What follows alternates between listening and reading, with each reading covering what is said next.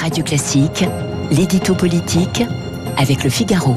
8h14 sur Radio Classique, l'édito politique avec Guillaume Tabar. Bonjour Guillaume. Bonjour Renaud. Troisième soirée de violence dans de très nombreuses villes de France. La situation semble s'aggraver. Le pays est-il en train de basculer dans une situation insurrectionnelle? Bah Écoutez, c'est vrai que les images sont spectaculaires et terrifiantes hein, et on ne peut s'empêcher de repenser aux émeutes de 2005 sous Jacques Chirac avec un point de départ d'ailleurs assez similaire de jeunes tentant d'échapper à un contrôle policier et morts électrocutés dans un transformateur à Clichy-sous-Bois.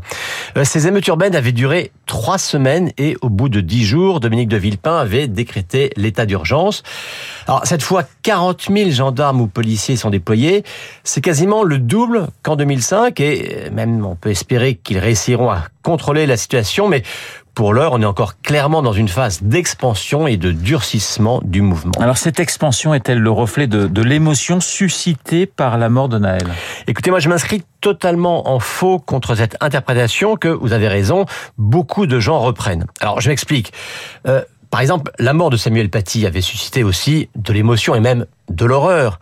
Euh, est-ce que dans les jours qui ont suivi, vous avez vu des mairies attaquées, des voitures ou des tramways brûlés, euh, ou après la mort du père Hamel, ou après l'attaque d'Annecy? Donc vous voyez, il n'y a quand même pas d'obligation à transformer une émotion ou même une colère en violence.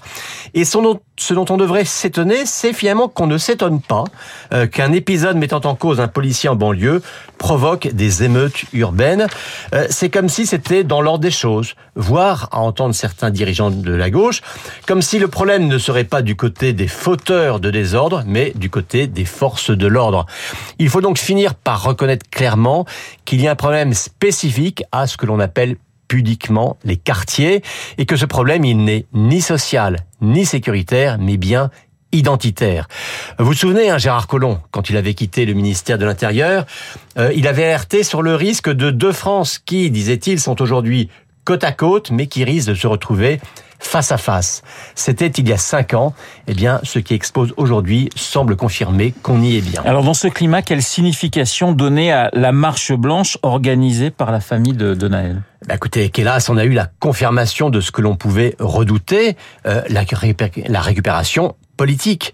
Euh, à Nanterre hier, on était loin, très très loin euh, de la dignité d'une marge de soutien à une famille dans le deuil. Alors je sais bien qu'on ne peut pas juger l'expression d'une douleur, mais quand même. Euh, les images de la mère de Naël montée sur une voiture, souriante et jouant les passionnariats, c'était quand même très gênant pour employer un mot prudent. Gênant aussi la présence au premier plan du clan Traoré. Gênant encore ces slogans, non pas contre le policier qui a tiré, mais contre la police elle-même. La police tue, on a vu ce slogan repris. Gênant toujours ces bascules dans l'émeute qui n'ont même pas attendu la dispersion du cortège. Et c'est cette volonté délibérée d'une logique d'affrontement qui aujourd'hui fait peur. Et voyez-vous hein, que des dirigeants de gauche refusent d'en appeler au calme, en dit long ou sur leur irresponsabilité ou sur leur cynisme. L'édito politique signé Guillaume Tabar. Tout de suite les invités de la matinée.